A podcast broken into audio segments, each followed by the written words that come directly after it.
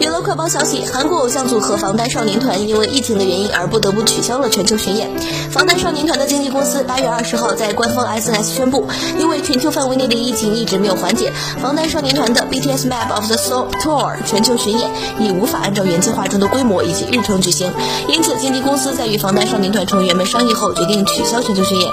防弹少年团原定去年四月在首尔举行 BTS Map of the Soul Tour Sale，并随后在四月二十五号至六月六号。期间执行美国巡演，但因去年年初开始的疫情而暂停了巡演。